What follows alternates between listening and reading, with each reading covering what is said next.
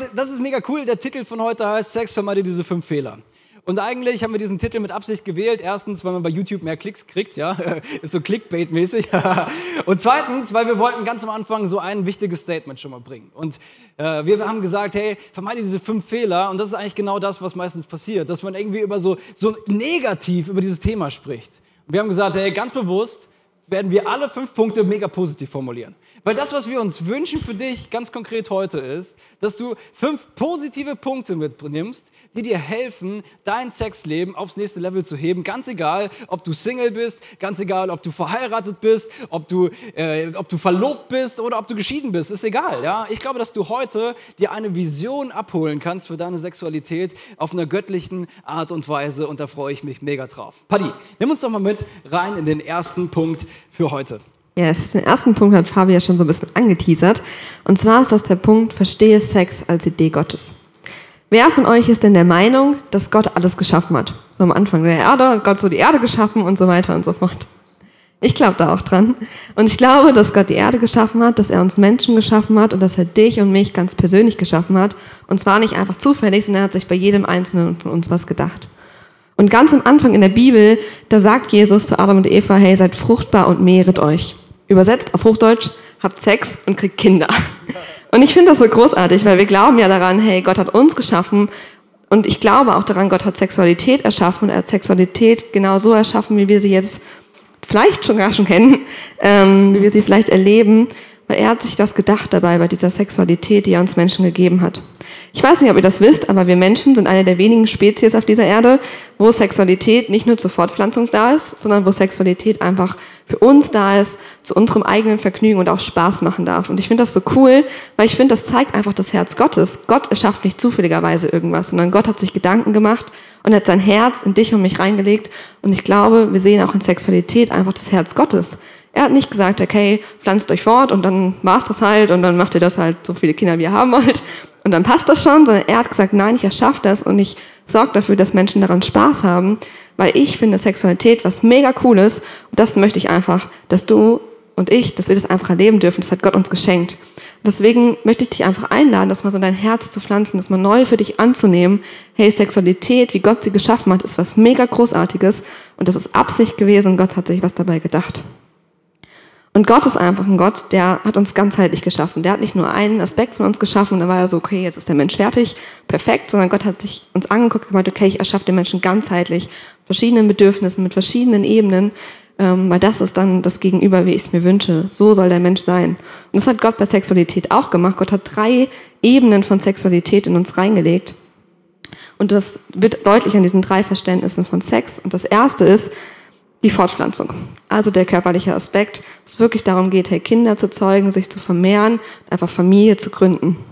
Zweiter Aspekt, habe ich eben ja auch schon gesagt, das ist unser seelischer Aspekt, das Vergnügen, dass einfach unsere Seele auftanken darf in Sexualität, wenn sie gut gelebt wird. Da gehen wir nachher noch ein bisschen tiefer drauf ein.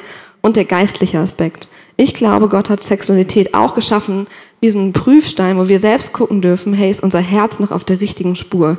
Wo wir merken, hey, ist unser Herz noch ausgerichtet nach Gott? Ist unser Herz noch ausgerichtet nach unserem Partner? Oder nutzen wir Sexualität nur für uns und irgendwie läuft das alles schief? Und deswegen, ich finde das so cool einfach, dass wir das so nutzen dürfen, zur Fortpflanzung, zu Vergnügen und einfach zu gucken, hey, sind wir noch auf der richtigen Spur? Und der zweite Punkt, den wir euch mitgebracht haben, der schließt da eigentlich schon so ein bisschen an an diesem Punkt, wann sind wir auf der richtigen Spur, weil wir glauben, man braucht einfach eine Vision, um gute Sexualität leben zu können. Und Fabi, nimm uns doch mal mit rein. So eine Vision, das ist der Punkt, der mir am wichtigsten ist. Wenn du den heute mitnimmst, dann haben wir eigentlich unser Ziel erfüllt. Jetzt ist die Musik aus. Ah, Halleluja, jetzt kann es losgehen. und äh, ich weiß nicht, ob du letzte Woche schon reingeschaltet hast, schon mal zugehört hast, ja, wo wir so drüber gesprochen haben über, den, über, über, über äh, Liebesleben. Und Björn war hier und hat uns so mit reingenommen, dass eigentlich Sex so wie so die, die, die, die, die, ähm, die Kirsche auf der Sahnehaube eigentlich erst am Ende ist. Ja? Und er hat uns mit reingenommen, hey, womit geht es eigentlich los? Geht mit, los mit so einem geistlichen Aspekt, dann kommt so dieser zwischenmenschliche Aspekt, dann kommt der soziale Aspekt, ja, extra so SPD-Farben bei uns gewählt, ja passt ja alles zusammen, sehr unpolitisch, ja, anderes Thema. Und dann geht es weiter mit dem Emotionalen und zu guter Letzt kommt so das Körperliche. Ja, ich weiß nicht, ob du dich daran erinnern kannst. Und einen Punkt, den ich so mitgenommen habe von letzte Woche, den fand ich so krass. Er sagte, hey, setz Vision über Fantasie. Ich weiß nicht, ob du dich daran erinnern kannst an diesen Punkt. Wenn du die Message letzte Woche verpasst hast, würde ich dir dringend empfehlen, sie nachzuhören, überall, wo es Podcasts gibt. Ja? Äh, Spotify, Apple Podcasts, Apple, Wapple, Wapple Podcast, ja, YouTube, überall gibt es Podcasts und du kannst da nochmal so reinhören. Und dieser Punkt ist einfach mega wichtig. Setze Vision über Fantasie. Und gerade im Bereich unserer Sexualität, da sind wir alle relativ kreativ unterwegs mit unserer Fantasie. Ich weiß nicht, wie es dir so geht. Wir haben alle so Fantasien, oder? So müsste sie aussehen, ja? Und wenn sie dann auch noch gut kochen könnte, boah, dann würde es immer laufen in der Kiste. Bam, bam. Oder andere Fantasien, ja? Wir, wir, sind, wir, sind, wir sind Menschen und wir haben eine Fantasie, das ist mega Positives. Ich will dir aber auch sagen, wenn du dich leiten lässt, gerade im Thema Sexualität von deiner Fantasie mehr als von einer gesunden Vision für Sexualität, dann wirst du wahrscheinlich früher oder später an Orten rauskommen, wo du eigentlich nie hin wolltest. Deswegen will ich dir sehr empfehlen, dir eine gesunde Vision zu setzen für Sexualität. Und diese Vision, ich habe dir mal ein Beispiel mitgebracht, wie so eine Vision aussehen könnte. Zum Beispiel könnte eine Vision von Sex sein, dass er ein Ausdruck von Einheit ist. Das bedeutet, meine Frau, mein Mann, wir sind eins und wir feiern unsere Einheit durch Sex, den wir miteinander haben. Wenn ich die Bibel ernst nehme, dann heißt es, wenn ich meine Frau oder meinen Mann heirate, dann sind die beiden eins, ein Fleisch werden. Hast du vielleicht schon mal gehört? Und da geht es um dieses ganzheitliche, wie Patti es eben angesprochen hat. Es geht nicht mehr so sehr um mich, sondern es geht um uns in dieser Geschichte. Das Ding ist, Vision kannst du jetzt entwickeln. Egal in welcher Phase du bist, egal ob du jetzt schon in einer Ehe bist, ob du noch lange keine Ehe haben wirst, weil du noch sehr jung bist, ob du dir eigentlich dringend eine Ehe wünschst, du kannst jetzt anfangen, egal in welcher Phase du drin steckst, eine gesunde Vision für Sexualität zu entwickeln. Und ich muss dir sagen, es ist nicht ganz einfach. Es ist aus dem Grund nicht ganz einfach, dass um uns herum diese ganze Gesellschaft ein Bild von Sexualität, ein Bild von Ehe geprägt hat, was äh, interessant ist. Ja, sage ich es mal so. Im Moment sind wir in einer Gesellschaft unterwegs, wo man so Ehe eher als optional sieht, oder? Bei meinen Freunden ist es jedenfalls so. Ich weiß nicht, wie es bei deinen Freunden so ist. Hey, dann vielleicht, wenn man so 30 ist, frühestens, dann könnte man vielleicht mal über Heiraten nachdenken. Aber ansonsten ist auch nicht so schlimm, weil sich treu sein, das reicht ja. ja wenn man es wenn einigermaßen ernst miteinander meint, dann reicht es ja. Außer man möchte natürlich noch steuerliche Vorteile. Dann ist es natürlich sehr schlau, noch zu heiraten und dann dementsprechend die Steuerklassen auch schlau aufzuteilen. Wir müssen verstehen, Gott hat ein ganz anderes Bild von Beziehung als das. Und ich bin so dankbar, dass Gottes Bild von Beziehung anders ist als das. Wenn Gott, wenn meine Beziehung zu meinem Gott so aussehen würde, dass ich immer Angst haben müsste, dass irgendwann Schluss ist, dann hätte ich ein Riesenproblem in meinem Leben. Hey, dann wäre mein Fundament überhaupt nicht fest. Dann wüsste ich gar nicht, meint das jetzt gut mit mir oder meint das nicht gut mit mir? Und wer weiß, ob er es morgen auch noch gut meint mit mir. Gott schließt Bünde. Gott, Gott, Gott führt Beziehungen auf einer Ebene, die mega safe ist, die mega fest ist. Und ich liebe das an Gott. Und ich glaube, dass wir uns eine Scheibe davon abschneiden können, wenn wir so über Ehe und über Sex nachdenken. Ich habe dir das mal mitgebracht, so kannst du dir vielleicht aufschreiben, die Vision von Sex kann nicht ohne die Vision einer starken Ehe verstanden werden. Das glaube ich von ganzem Herzen. Ich würde es vielleicht sogar noch ein bisschen mehr zuspitzen. Die Vision von sehr gutem Sex kann nicht ohne die Vision von einer sehr starken Ehe verstanden werden. Weil so ein bisschen mal drauf loslegen, das kann jeder. Ja, da braucht man nicht so viel für. Ja. Aber vernünftigen, starken Sex haben, den besten Sex haben, ich glaube, das ist übrigens die Idee für, von Gott für dich und für dein Leben. Ich glaube, das kann man dann verstehen, wenn man auch eine Vision für eine starke Ehe verstanden hat. Bei einer Ehe ist es so, dass es um einen Bund geht, nicht um einen Vertrag. Auch das ist übrigens gesellschaftlich bei uns vollkommen anders. Ja. Ich weiß noch genau, vor ein paar Jahren saßen Patti und ich da an dem Schreibtisch im Standesamt in Alzenau in Nordbayern. Erzähle ich irgendwann anders, warum wir da geheiratet haben, das ist eine lange Geschichte. Und dann fragte der Kerl so wie bei einem Vertrag, oder? Hey, bist du das? Bist, bist du diese Person? Bist du die Person? Dann werden so die Daten ausgetauscht und hinterher, wenn alles stimmt, machst du deine Unterschrift drunter, fertig. Das ist ein Vertrag. Weißt du, beim Vertrag hast du das Problem, dass in der Regel beim Vertrag es immer darum geht, dass das meiste für dich rausspringt. Wenn ich einen Vertrag mache, einen Arbeitsvertrag, einen Vertrag über den Kauf von einem Auto, was egal was für ein Vertrag, dann versuche ich meistens vorher so zu verhandeln, dass für mich das meiste rausspringt. Die Idee von Gott für Ehe ist nicht ein Vertrag, sondern ein Bund. Das ist ein großer Unterschied. Im Bund, da geht es nicht darum, was kann für mich bei rausspringen, sondern bei einem Bund überlege ich, was kann für dich dabei rausspringen. Nicht, wie kann ich das meiste für mich rausholen, sondern wie kann ich das meiste für dich rausholen. Und an dieser Stelle, finde ich, erkennt man, warum es so schön ist, in einem Bund unterwegs zu sein und auch Sexualität zu leben in so einem Bund. Weil ich glaube, die meisten Leute, viele Leute, ich will es keinem unterstellen, erleben Sexualität nicht auf einem göttlichen Level. Und es tut mir mega leid. Weißt du warum? Weil wenn ich immer noch in meinem Vertragsdenken unterwegs bin, dann lebe ich am Ende des Tages Selbstbefriedigung mit irgendeiner anderen Person in meinem Bett, oder? Weil es geht um mich. Aber wie schön es ist, in einem Bund unterwegs zu sein, wo ich Sexualität als ein Geschenk verstehen kann für den anderen, für die andere und es nicht mehr nur um mich gehen muss, was das angeht. In Ruth 3, Vers 9, wir sind ja so im Buch Ruth unterwegs, da sagt Ruth zu Boas etwas mega Interessantes. Ja, sie sind da noch nicht verheiratet. Sie sagt, breite den Saum deines Gewandes über mich aus als Zeichen dafür, dass du mich heiraten und versorgen wirst. Und das finde ich mega spannend, weil das, was Ruth eigentlich sagt, das muss man sich mal so, muss man sich mal so auf der Zunge zergehen lassen. Was sie sagt ist, du hör mal, lieber Boas, wenn ich was mit dir anfange, dann muss es aber auch so sein, dass wir es sehr ernst miteinander meinen. Wenn wir jetzt etwas miteinander anfangen, dann müssen wir aber hinterher auch heiraten. Und Boas sagt, okay, so machen wir das. Und ich glaube, da steckt etwas Tiefes drin, weil Sex am Ende des Tages drückt eine Einheit aus.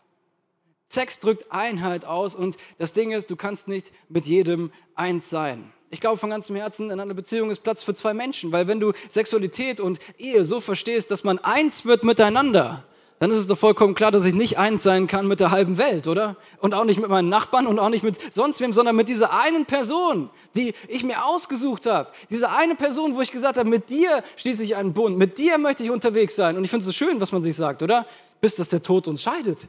Das ist eine ganze lange Zeit, ja, je nachdem, wie das Leben so abläuft. Und da steckt so viel drin, da steckt so viel Einheit drin. Deswegen finde ich persönlich, dass Sex innerhalb von einer Ehe eine sehr schlaue Idee ist. Eine sehr schlaue Idee Gottes ist. Ich habe dir das mal mitgebracht, so, Patti, kannst du mir mal kurz helfen, so mit diesen Holzscheiten. Wir haben uns äh, im Laufe der Woche so eine Feuerschale gekauft bei uns im Garten und äh, haben die schon ein paar Mal benutzt, jetzt auch diese Woche. Und ich kann dir sagen, Feuer ist was mega Schönes. Wer von euch mag Feuer? Fast alle. Ich liebe Feuer, echt. Wir haben Stockbrot gemacht. Manchmal habe ich einfach da gesessen, dem Feuer zugeguckt. Es ist schön warm, ja. Ich liebe dieses Feuer. Und Feuer an für sich ist was mega Positives, genau wie Sex etwas mega Positives ist. Ja, ich will dir das kurz anhand von diesem Feuer erklären und es mit dem Sex vergleichen. Vielleicht geht es dann los mit Blicken, oder? Man muss sich erstmal sehen. Und dann tauscht man so Blicke aus. Hallo, Hallo? Ja, tauschen wir so Blicke aus. Nichts ist schlecht an Blicken. Vielleicht im nächsten Schritt, dann spürt man so eine Anziehung zu der anderen Person, oder? Kennst du das, wenn man so eine Anziehung spürt? So, ich kann gar nicht anders, als so in deine Richtung zu gehen. Und, äh, oh, so ein Zufall, sind wir uns schon wieder begegnet heute, ja?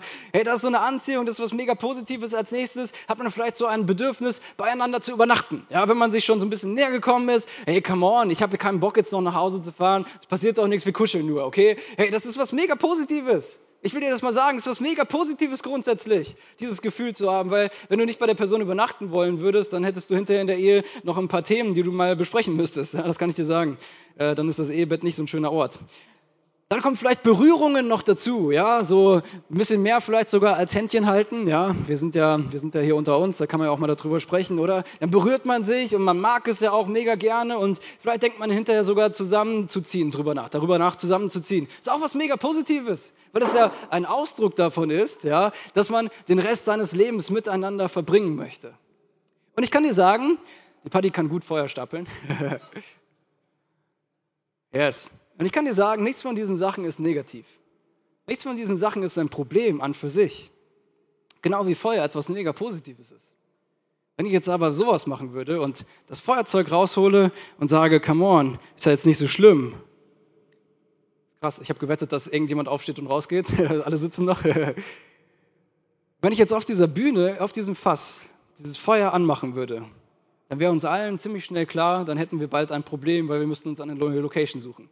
Würde nicht nur die Leinwand brennen, so wie letztens, sondern dann würde bald die ganze Bude brennen und wir hätten ein Riesenproblem. Wenn wir uns das so angucken, hey, ich glaube, dann wird eine Sache mega klar.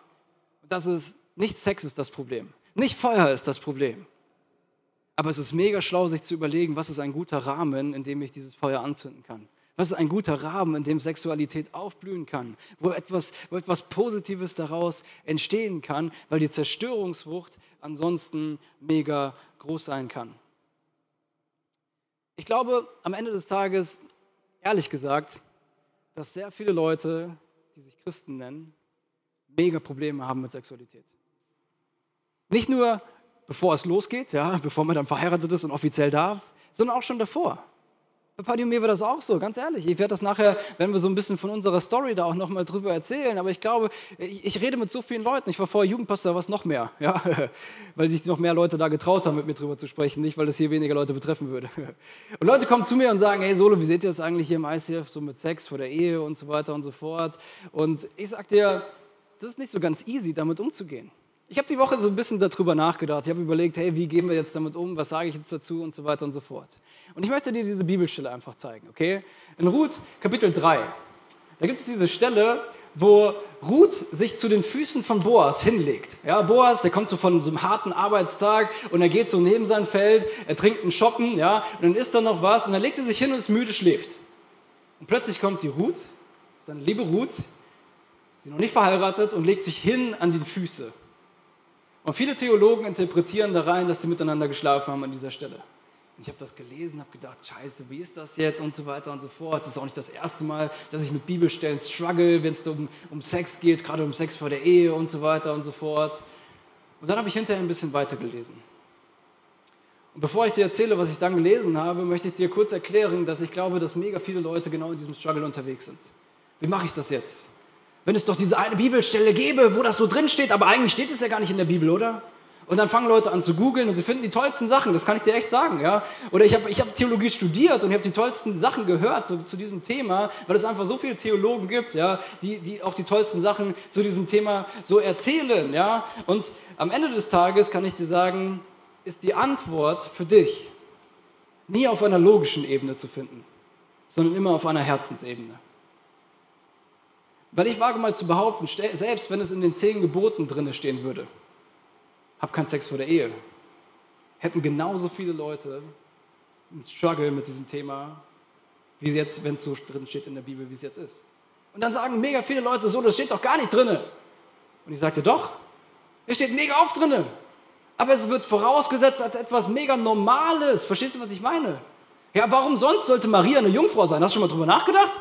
Ja, die sind verlobt. Hallo, ist jetzt nicht ein Zufall, ja, sondern das ist schon, da steckt schon was drin. Und an vielen Stellen kommt es einfach so raus, dass das Normalste von der Welt ist, zu warten mit Sexualität, bis man diesen Rahmen von Ehe geschaffen hat. Und die ganze Bibel darüber, da wird dieser Wert von Sexualität mega hochgesetzt. Wert von, von positiver Sexualität mega hochgehalten. Der Wert von Reinheit mega hochgehalten. Der Wert von gesunden Beziehungen mega hochgehalten. Mit Negativbeispielen, mit positiven Beispielen und so weiter und so fort. Schlag mal die Bibel auf. Die Wahrscheinlichkeit, dass du auf der ersten Seite, die du aufgeschlagen hast, etwas über Beziehungen lernst, ist extrem hoch. Weil die Bibel so viel darüber sagt. Und dann sagst du, ja, es steht aber nicht drin. Ja, also das ist ein bisschen so eine, so eine Schwierigkeit einfach an dieser Stelle. Wir als Kirche, wir machen es einfach genau wie die Bibel, ehrlich gesagt. Wir halten diesen Wert von Reinheit mega hoch. Wir im ICF, wir halten diesen Wert von Reinheit hoch. Wir im ICF, wir glauben an gesunde Familien. Wir im ICF, wir glauben an gesunde Ehen. Und wir im ICF, wir machen Statements, wir bieten Kurse an, wie zum Beispiel heute Nachmittag, oder? Wunderbar wir, ein paar Leute waren da. Weil wir wünschen uns das, dass Leute erleben, wie, wie Ehe, wie Familie, wie Beziehung, wie Sexualität auf einer göttlichen Ebene passieren kann, von einer göttlichen Ebene, wo alle dabei aufblühen können. Wir halten den Wert von Reinhard hoch. So, und jetzt lass mich dich mit reinnehmen in Ruth Kapitel 4, ein Kapitel später hinter dem, was ich dir eben erzählt habe. Ja? Und da steht folgendes, da heißt es, so wurde Ruth Boas Frau, er schlief mit ihr und der Herr ließ sie schwanger werden. Ist ja interessant, oder? Das ist auf einmal mega deutlich, da gibt es nichts zu interpretieren, oder? Was ist da passiert? Sie haben miteinander geschlafen und ist ein Baby rausgekommen, okay? Ey, da, da kannst du jetzt nichts anderes rein interpretieren. Und jetzt frage ich mich, weißt du, wenn ich vorher aufgehört hätte zu lesen an dieser Stelle und dann ins Überlegen komme und dann Leuten vertraue, wo ich irgendwas gehört habe und gelesen habe und so weiter, man könnte ja denken, dass das nicht nur bei den Füßen geblieben ist, sondern dass die Route auch ein bisschen weiter hochgerutscht ist oder sowas, ja? Dann denke ich, ja gut, okay, aber also wenn ein Kapitel später die Bibel so klar ist, warum hätte sie dann ein Problem damit, ein Kapitel vorher auch schon so klar zu sein, oder? Ich glaube deswegen, dass dein Problem, wenn du sagst, boah, Sex vor der Ehe, es fordert mich heraus, nicht gelöst werden kann durch irgendeine Bibelstelle, sondern es am Ende des Tages immer eine Herzensentscheidung ist. diese Herzensentscheidung ist, vertraue ich meinem Gott, dass er es gut meint mit mir oder nicht? Vertraue ich Gott, dass er seinen Plan durchzieht für gute Sexualität oder denke ich, ich muss nachhelfen? Denke ich, ich muss doch jetzt dafür sorgen, dass es mir gut geht und dass es gut läuft bei uns und so weiter und so fort. Ich habe es dir eben versprochen, zu erzählen, wie das so für Paddy und mich war. Und ich habe es vorher mit Paddy lange besprochen, sollen wir das jetzt so erzählen und so weiter, weil das schon auch tief aus unserem Herzen rauskommt. Aber ich muss dir jetzt einfach mal sagen, ich habe dieses Ding nie verstanden, bis ich verheiratet war. Über Jahre hinweg ich habe mich jetzt mit 16 für Jesus entschieden. Ja, ich stand voll im Saft, kannst du dir vorstellen. Ja? Er hatte eine Freundin zu der Zeit. Ich habe das nie kapiert. Plötzlich in meinem Hauskreis erzählt mir da der Typ, man darf jetzt keinen Sex vor Ehe haben. Ich bin Leute, wo sind wir denn hier gelandet? Ja? Ich gar nicht kapiert, gar nicht. Dann habe ich angefangen, Theologie zu studieren. Ich habe es gar nicht kapiert. Die ganze Zeit über so verschiedene Sachen dazu gelesen, verschiedene Sachen gehört, habe es gar nicht kapiert. Und plötzlich war ich mit Paddy verheiratet und dann habe ich es kapiert. In einem Moment, wo ich gemerkt habe, dass ich, das Paddy gefragt hat, Solo, sag mal, Schatz, vergleichst du mich einfach eigentlich manchmal mit den anderen Leuten, mit denen du schon Sex hattest? Denkst du manchmal an die? Und ich konnte nicht ehrlich Nein sagen in diesem Moment. Und in diesem Moment ist mir klar geworden, wie schön es gewesen wäre, wenn da keine anderen gewesen wären. Wie schön es gewesen wäre, hätte ich ihr sagen können, nee, ist kein Thema. Du bist die Einzige in meinem Leben. Und auf diese Weise habe ich nochmal neu gelernt, was Get Free mit meinem Herzen machen kann, ich kann dir sagen, es hat meine Ehe gerettet. Ganz am Anfang. Wir sind noch nicht so furchtbar lange verheiratet, aber es hat für uns so einen Unterschied gemacht. Hey, deswegen, was ich dir sagen möchte, ist einfach, hab eine starke Vision für Sexualität und fang nicht einfach mal an, so drauf loszureden. So, Paddy, der dritte Teil. Glaub nicht alles, was du hörst. Yes. Und ich würde auch sagen, glaub nicht alles, was du siehst. Das ist meine persönliche Ergänzung hey, wir müssen uns in diesem Gebäude, es ist recht simpel, einfach mal umgucken. Und ich glaube, wir merken, es gibt verschiedene Vorstellungen davon, wie Sexualität so gelebt sein könnte, wie Mann und Fra Frau vor allem sich zu kleiden hat, wie diese ein Auftreten haben sollte. Und ich habe das Gefühl, das ist in unserer Gesellschaft total normal, dass wir, sobald wir einen Bildschirm anschalten, sobald wir irgendwo Werbung sehen, einfach mit Sexualität konfrontiert werden, ob wir das wollen oder ob wir das nicht wollen. Und ich merke für mich persönlich immer wieder, das ist für mich so ein Schmerzthema, wenn man Netflix anschaltet, sich denkt, ah, ich starte jetzt mal hier so eine richtig spannend klingende Krimiserie und dann guckt man zehn Minuten und nach den ersten zehn Minuten schlafen Leute miteinander und man denkt sich so, Moment, was hat das mit der Story zu tun? Und hätte man auch ein bisschen weniger intensiv zeigen können, wären die einfach ins Bett gegangen, am nächsten Morgen friedlich aufgewacht, hätte ich verstanden, was es sein soll und hätte deutlich weniger sehen müssen als das, was ich da gesehen habe. Und dann breche ich die Serie ab, bin gefrustet und denke mir so, hey, das kann es doch nicht sein, dass das das Bild ist, was einfach unsere Gesellschaft dominiert. Aber ich nehme das, also wie gesagt, nicht nur bei Netflix, ne? ich nehme das so oft wahr und ich glaube, dass es einfach so zerstörend für uns ist, weil da gibt es Dinge, die sind einfach nicht okay, sexuelle Gewalt zum Beispiel, und das wird einfach normalisiert. So ist das halt. Die Frau sollte das mit sich machen lassen und Macht gehört einfach dazu. Und das sind Sachen, die gucken wir uns an und ich glaube, wir haben oft verloren, einfach zu diese Möglichkeit, das reflektieren zu können, zu entscheiden, hey, ist das überhaupt noch gesund, ist das ungesund? Also klar, da wüssten wir jetzt, dass das ungesund, sollte es nicht laufen, aber ich glaube, umso öfters man sich das anguckt, umso mehr man damit konfrontiert wird und umso normaler es genannt wird, umso mehr rutscht das einfach auch unabsichtlich in unser Herz. Und ich glaube einfach, wenn wir Sexualität so leben würden, wie wir das oft sehen oder wie wir es auch erzählt bekommen, auch von meinen Freunden und sowas, dann denke ich, dann führt das einfach zu so einer richtig krassen Zerstörung. Es zerstört unser Herz, es zerstört einfach unsere Reinheit ähm, und das ist einfach überhaupt nicht das, was Gott sich gedacht hat. Und ich denke einfach, ne, das ist das Problem. Früher hätte man gesagt, okay, man muss sich, um an solche Inhalte ranzukommen, auf Seiten, die bei manchen Seiten einfach nicht zugelassen sind, müsste man erstmal reinkommen, um zum Beispiel auf Pornos zuzugreifen. Aber heutzutage ist es einfach überall. Und ich höre von so vielen Leuten, hey, in meiner Beziehung geht's nicht gut, mir geht's im Bereich Sexualität nicht gut, irgendwie sind meine Erwartungen an meinen Partner überhaupt nicht das, was der erfüllt und ich verstehe gar nicht warum. Und ich denke mir, ich weiß genau warum, weil vielleicht sind die Erwartungen einfach durch was geprägt, was nicht die Realität ist und was nicht das ist, was Gott sich gedacht hat. Und ich frage euch einfach mal, hey, könnte es vielleicht sein, dass diese Distanz, die wir einfach von Gott als Gesellschaft ähm, aufgebaut haben, dass das einfach sichtbar wird in unserem Leben, zum Beispiel im Bereich Sexualität. Also ich denke ja, aber das die Geschichten, die ich ständig höre, wo Leute mir erzählen, hey, irgendwie läuft es nicht und ich verstehe es nicht. Und ich denke mir ja doch, weil dein Bild einfach nicht mehr das Bild ist, was Gott für dich hat und du einfach nicht mehr in dieser Vision unterwegs bist, die Gott hat. Und das führt zu Zerstörung. Und deswegen möchte ich euch einfach ermutigen, hey, wieder so eine Sensibilität in euch zu entdecken, wo ihr aufsteht gegen solche Sachen und sagt, nein, das ist nicht okay. Nein, ich konsumiere das absichtlich nicht, weil ich möchte nicht, dass das meine Realität wird, dass das meine Ehe, meine Sexualität, meine Beziehung, meine Freundschaften bestimmt. Ich möchte einfach wieder auf diesem Weg von Gott unterwegs sein. Und wenn ihr merkt, hey, da ist was in meinem Leben, dann bringt das zu Jesus und klärt das mit eurem Jesus, weil das ist so wichtig, dass ihr einfach da mit einer Reinheit, mit einem reinen, guten Herzen, das nach Jesus ausgerichtet ist und wo euer Partner einfach der wichtigste, eure Partnerin die wichtigste für euch ist, einfach unterwegs seid. Fabian, das ist ja ein Investment, was wir machen können in unsere Beziehung, aber was gibt es denn noch für Investments, die wichtig sind in unserer Beziehung? Yes, da gibt es ein paar, wir haben dir ein paar mitgebracht und das ist genau der vierte Punkt, hör nicht auf zu investieren. Ja? Ich habe dir am Anfang so zwei so Zitate mal mitgebracht. Ja? Reinhold Rute, der macht so, so, so Karikaturen, Comics und so, der hat gesagt, die meisten Ehen gehen an Faulheit zugrunde. Ja, das ist viel, die meisten gehen an Faulheit zugrunde. Mit anderen Worten, wenn man aufhört zu investieren irgendwann oder ein anderes Zitat von meinem guten Freund Mario Adorf, der hat gesagt, ich glaube nicht, dass verheiratete Männer länger leben als Singles, es kommt ihnen nur länger vor. Mensch, das ist mal ein Bild von Ehe, das da geprägt wird, oder? Was, was dieser Mario Adolf da hatte, finde ich äh, interessant, das einfach mal so zu sehen, ja. Ähm, und ich habe dir das einfach mal mitgebracht. Es gibt so fünf Phasen von einer Ehe. Fünf Phasen, die eine Ehe durchläuft. Und ich glaube, es ist einfach mega wertvoll zu wissen, dass es nicht so ist, dass von dem ersten Tag an, wo man beim Standesamt unterschrieben hat, ja, bis dass der Tod uns scheidet, immer happy clappy unterwegs sein wird. Das ist mega wichtig zu wissen. Weil nur wenn du das weißt, verstehst du, warum du auch investieren musst in deine Ehe. Und deswegen habe ich dir mal diese fünf Phasen einer Ehe mitgebracht. Die erste Phase ist die Sexphase. Zumindest, wenn du vorher gewartet hast, dann äh, hast du einiges aufzuholen, das kann ich dir sagen. Ja, deswegen fährt man auch in die Flitterwochen.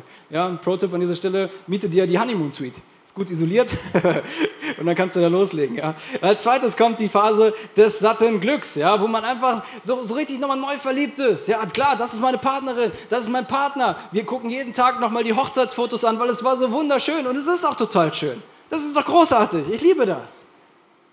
Aber als nächstes kommt diese Phase und ich habe sie genannt, die Streitphase. Mit anderen Worten, manchmal wird sie auch beschrieben, so dieses verflixte siebte Jahr. Ich weiß nicht, ob du es schon mal gehört hast.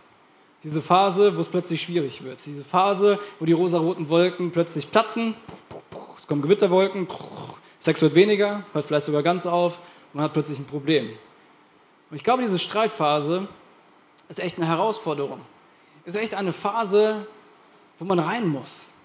Und nach der Streitphase, da kommt die Entscheidungsphase. Das ist mega wichtig. Wie machen wir jetzt weiter? Wie gehen wir jetzt damit um? Wie gehen wir jetzt damit um mit diesem Streitthema, dass du das immer das willst und ich will immer das und irgendwie kriegen wir es nicht so ganz zusammen. Wie finden wir da einen Kompromiss? Und ich glaube, dass diese Phase mega entscheidend ist, weil wenn man es schafft, durch diese Entscheidungsphase positiv durchzukommen, kommt die letzte Phase, ich habe sie genannt, das ist die Liebe fürs Leben Phase. Da, wo es dann schön wird wieder, weil man hat die großen Themen schon mal so durchgekaut. Man hat sich miteinander arrangiert, man hat einen Weg gefunden, gemeinsam unterwegs zu sein, selbst wenn die Emotionen manchmal etwas anderes sagen. Wie kannst du also ganz konkret investieren in deine Ehe? Ich habe dir ein paar sehr konkrete Punkte mitgebracht. Du kannst mal kurz dein Handy rausholen, kannst das abfotografieren. Ja? Ich habe dir das hinter mir mitgebracht. Ich gehe auch mal ein bisschen an die Seite, dann sieht man das besser. Oh, bei dir auch, Dankeschön. Hey, das geht los mit sei dankbar für deinen Partner. Kannst du nachlesen. Sprüche 4, Vers 23. Lerne die unterschiedliche Art des anderen zu schätzen. Philippa 2, Vers 3. Mache Komplimente. Genieße jede Sekunde miteinander. Hab immer noch diese, diese Attitude, du bist interessant für mich. Wenn man das verliert, hey, das tut mega weh. Hab diese Einstellung für dich, du lässt mein Herz immer noch höher schlagen. Genau wie vor 20 Jahren. Ist es immer noch, genau wie vor zwei Jahren. Keine Ahnung, wie lange du verheiratet bist, wenn du schon verheiratet bist. Ja? Aber hab diese Einstellung, du lässt mein Herz immer noch höher schlagen. Geht miteinander aus. Bleibt bleib dabei, so Dates miteinander zu haben. Ja? Bleibt kreativ. Macht Auszeiten, nehmt euch Kurzurlaub. Kurzurlaube.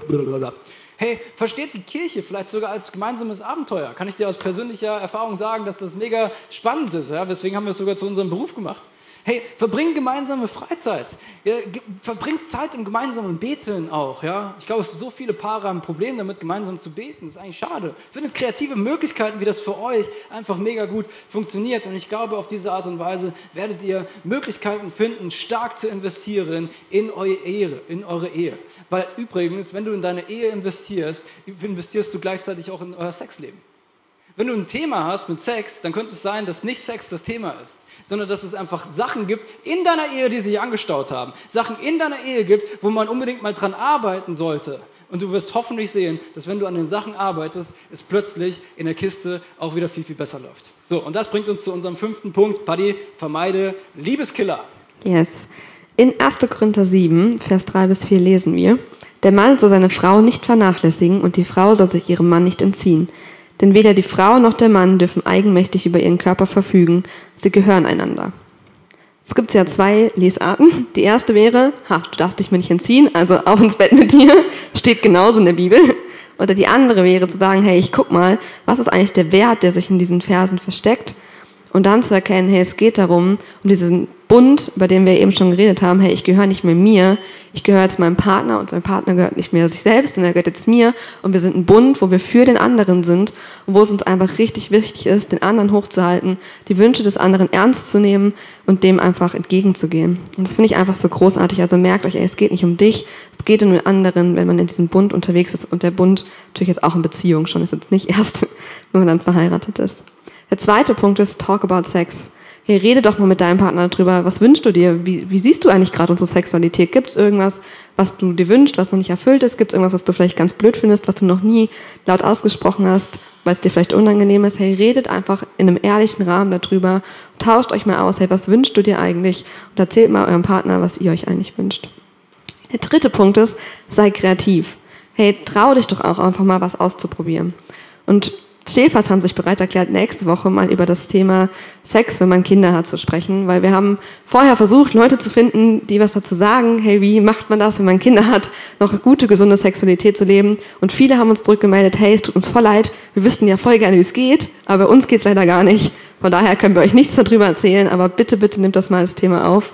Wir können euch auch nichts darüber erzählen, wir haben keine Kinder.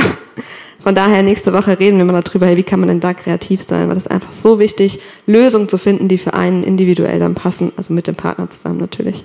Das vierte ist, Übung macht den Meister. Fabi hat es eben schon gemeint, ne? dann ist man verheiratet und es muss auch nicht sofort perfekt laufen. Das ist auch normal, dass es nicht sofort perfekt läuft, weil man darf sich da einfach drin finden und man darf auch seinen Partner einfach immer besser kennenlernen, aber auch sich selber immer besser kennenlernen und man darf einfach zusammenwachsen, gemeinsam unterwegs sein und dann einfach Meister werden da drin, mit dem anderen zu schlafen. Und das fünfte ist, verstehe die Unterschiedlichkeiten von dir und deinem Partner, von Mann und Frau ganz allgemein und guckt, hey, wie könnt ihr mit den Unterschiedlichkeiten des anderen gut umgehen? Wie kriegt ihr das zusammen und wie könnt ihr dafür sorgen, dass der andere freigesetzt ist, weil das ist einfach so großartig, wenn man das schafft. Und ich habe euch nochmal ganz kurz die drei Top-Bedürfnisse der Frau und des Mannes mitgebracht. Es kann sein, dass das bei euch total zutrifft. Es kann auch sein, dass es bei euch gar nicht zutrifft. Das ist dann noch ein größerer Anreiz, mal mit seinem Partner darüber zu sprechen. Ähm, und die Top-Bedürfnisse der Frau sind Zärtlichkeit, Verständnis, Offenheit und Ehrlichkeit. Also vielleicht wünscht sich die Frau einfach, hey, ich möchte respektiert werden, ich möchte ernst genommen werden, in Sexualität, aber auch ganz allgemein natürlich. Und dann sprecht doch mal darüber, hey, wie kann das ganz konkret aussehen? Und der Mann wünscht sich vielleicht sexuelle Erfüllung, eine attraktive Partnerin, wo er jeden Tag sich denkt, boah, Gott sei Dank habe ich die geheiratet und niemand anderes hat die abgekriegt. Oder einfach ein Bedürfnis nach Freizeit, Zeit mit seinen Jungs, einfach mal auftanken, runterkommen. Und geht doch mal ins Gespräch und redet mal miteinander, hey, was ist das, wo ich dich freisetzen darf, wo ich vielleicht reingehen darf, um zu gucken, hey, dass ich dir helfe, deine Bedürfnisse zu erfüllen. Wir sind jetzt am Ende von dieser Predigt und ich glaube, es ist durchgekommen. Ich hoffe sehr, es ist durchgekommen, dass es uns einfach so sehr auf dem Herzen liegt, dass ihr gemeinsam als Paar, als Team eine gemeinsame Vision entwickelt, wo ihr gemeinsam vorangehen könnt. Wenn du noch niemanden hast und Single bist oder wenn du auf dem Weg bist, was auch immer, hey, dann finde deine eigene Vision, damit du die abstimmen kannst mit dem anderen. Weil es ist so wertvoll, wenn man gemeinsam in eine Richtung zieht und es ist so zerstörerisch, wenn man in zwei verschiedene Richtungen rennt und es einfach nicht weiß, wenn man nicht drüber gesprochen hat. Deswegen nehmt es einfach als großes Nugget mit, entwickelt eine starke Vision, wenn ihr sie noch nicht habt. Vielleicht prüft ihr auch nochmal eure Vision gemeinsam. Das ist so großartig, wenn man in der unterwegs sein kann. So sieht's aus, ja. Ich habe keine Ahnung, wie deine Vision aussieht für Sexualität. Ich habe keine Ahnung, was dein Next Step sein kann hier heute. Vielleicht bist du jetzt hier und du bist wie innerlich so angefressen. Du merkst, oh, krass, also was die da gesagt haben, sehe ich anders, hm, keine Ahnung. Ich möchte dir kurz ein Nugget mitgeben am Ende nochmal, ja. Wenn es dich trifft, ist die Wahrscheinlichkeit, dass es dich auch betrifft, relativ hoch. Und ich will dir überhaupt nicht zu nahe treten. Weißt du, es geht gar nicht um uns. Es geht ja um dich. Es geht ja um dich und deinen Jesus. Deswegen geh doch mal mit ihm ins Gespräch, oder? Und hinterher kannst du mir im Laufe der Woche immer noch eine böse E-Mail schreiben, ist kein Problem, ja. Aber geh erst zu deinem Jesus. Weil es könnte ja sein, dass da doch etwas drinsteckt für dich, wo du einen Next Step gehen darfst. Ich habe keine Ahnung, vielleicht bist du auch hier und du sagst, boah, gut, dass wir endlich mal drüber gesprochen haben. Keine Ahnung, was es mit dir gemacht hat. Aber ich werde jetzt beten. Einfach, dass Gott dir diesen einen Schritt aufs Herz legt. Diese eine Sache, wo du einen Next Step gehen darfst. Vielleicht fühlt er sich für dich riesig an. Vielleicht fühlt er sich für dich sehr klein an. Aber vielleicht lass uns doch mal gemeinsam kurz an dieser Stelle die Augen schließen. Und Heiliger Geist, Du kennst jeden persönlich. Du weißt ganz genau Bescheid, was uns so umtreibt, wie es uns geht, wie es uns auch mit der Message jetzt geht. Du kennst unsere Situation, du hast die Haare auf unserem Kopf gezählt, Jesus. Und deswegen, Heiliger Geist, bete ich jetzt, dass du in der Zeit von der Stille jedem Einzelnen, ganz individuell und persönlich, aufs Herz legst, wo du gerne dran arbeiten möchtest, wo du gerne Schritte gehen möchtest.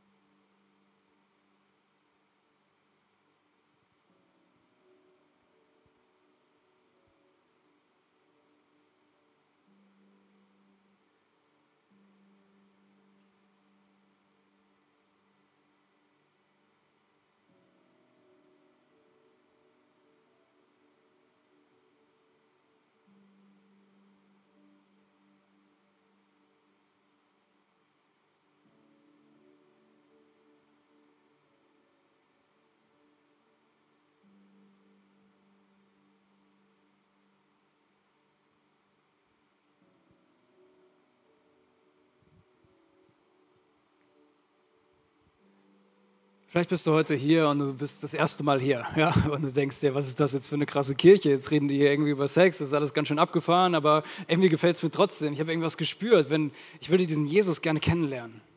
Wenn du das bist, ich möchte ganz kurz erklären, was es bedeutet anhand von diesen vier Symbolen. Das erste Symbol steht, äh, dieses Herz steht dafür, dass Jesus dich liebt von ganzem Herzen. Er meint es gut mit dir. Er, er, möchte, er, möchte, er möchte dich. Er möchte eine Beziehung mit dir haben. Er hat dich geschaffen, damit er Zeit mit dir verbringen kann. Dieses zweite Symbol, das ist diese Kreuzung. Sie steht dafür, dass wir manchmal in bestimmten Situationen unseres Lebens Entscheidungen treffen, an Situationen, an Stellen abbiegen, wo wir eigentlich nicht abbiegen wollten. Und uns hinterher an Stellen wiederfinden, wo wir eigentlich nie sein wollten. Vielleicht sogar in Sackgassen unseres Lebens. Vielleicht hast du das auch in Bezug auf Sexualität erlebt, dass du Entscheidungen getroffen hast, die dich hinterher an Orte gebracht haben, wo du denkst, ach du meine Güte, wie komme ich hier wieder raus? Ehrlich gesagt ist die Antwort manchmal und relativ häufig nicht aus eigener Kraft. Deswegen gibt es dieses Kreuz.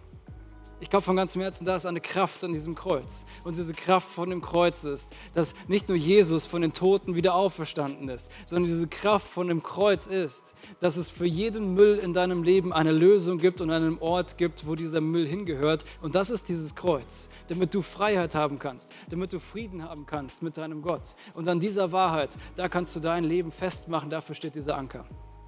Ich werde jetzt beten.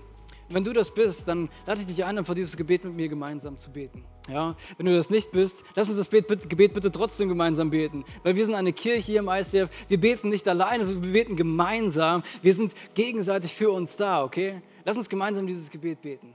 Jesus, ich gebe dir jetzt mein Leben. Ich mache mein Herz auf für dich. Und ich danke dir, dass ab heute und für den Rest meines Lebens du der Chef bist von meinem Leben. Ich bete, dass du mit mir an meinen Verletzungen arbeitest. Dass du mir einen Ausweg schenkst. Dass du mir zeigst, wie die Kraft des Kreuzes funktioniert. Und ich bete, dass du mir deinen Heiligen Geist schenkst. Weil ich dir immer ähnlicher werden möchte, Jesus. Amen, so stark. Wenn dich diese Message angesprochen hat, leite sie doch gerne an Menschen weiter, die das auch gebrauchen könnten. Es liegt so ein Schatz darin, die beste Nachricht der Welt nicht nur für sich zu behalten, sondern weiterzugeben. Also kopier doch einfach den Link und schick ihn weiter. Wir hören uns nächste Woche wieder. Bis dahin, mach's gut, sei gesegnet.